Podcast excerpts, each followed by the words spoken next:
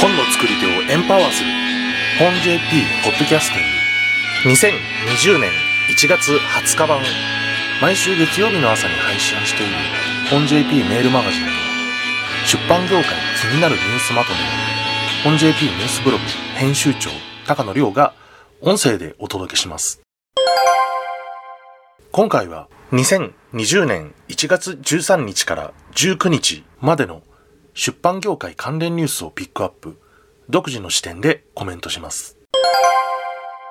国内ニュース、ワコムスマホにも対応するワコム1液晶ペンタブレット13を発表。本 JP ニュースブログから2020年1月13日配信です。デジタル初心者向けとのことです。ワコムストアでは税込み4万2900円と、まあ、エントリーモデルらしい値段ですね。えー、Android スマホに別売りアダプターでつなげた写真はなかなかインパクトがあります。漫画村元運営者、広告収入隠匿疑い、4回目逮捕。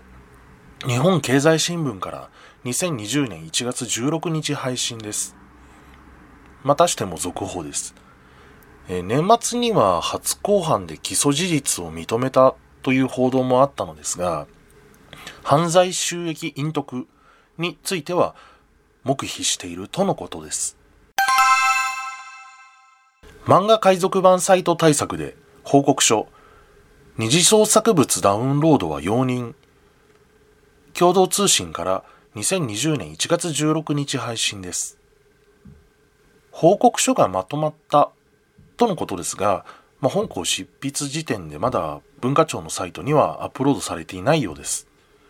第3回検討会の資料は出ていますが、こちらも議事録はまだです。前回のメルマガで、議論が紛糾どうなるか予断を許さない状況に、と書いた著作権者の利益を不当に害する場合にについてですが、検討会構成員の方々によると、まあ、結局、両論兵器という形で政治判断に委ねるという形になったようです。うーん、もうしばらく目が離せませんね。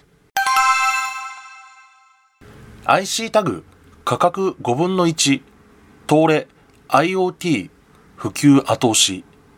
日本経済新聞から2020年1月19日配信です。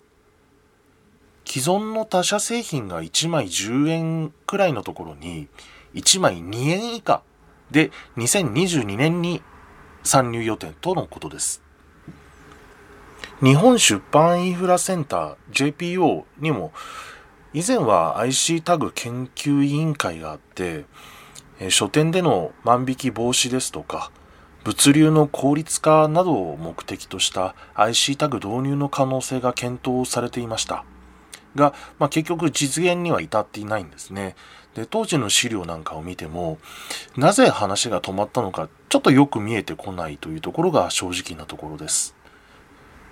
IC タグが安くなっても、まあ、製本をする段階での貼り付けコストですとか、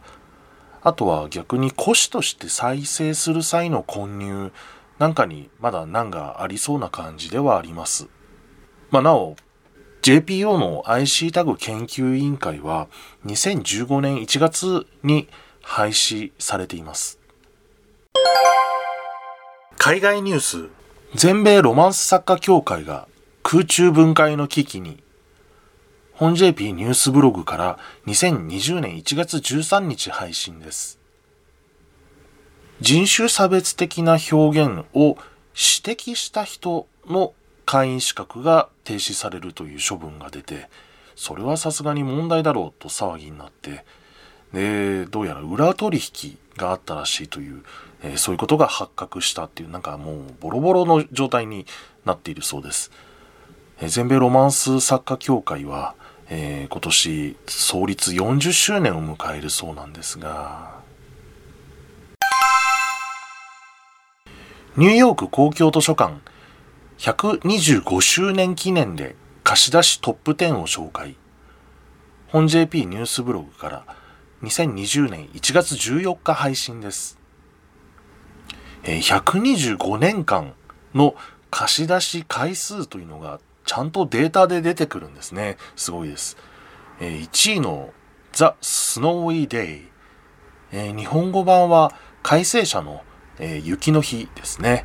こちらは延べ48万5583回。貸し出されたそうです。すごいですね。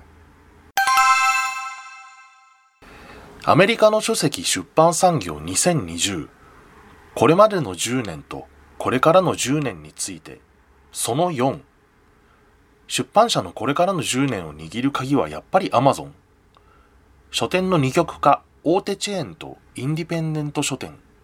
これが2020年1月14日に本 JP ニュースブログで配信されていますそしてその後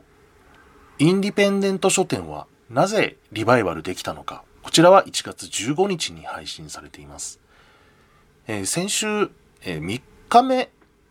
ごめんなさい、えー、3回目を公開した時点では、まだ続きの原稿をいただいてなかったので、え続くかもと微妙な書き方で締めておいたんですけども、えー、バッチリ続きました。え今度は書店についてですね。え巨大チェーン店、バーンズノーブルの再建ですとか、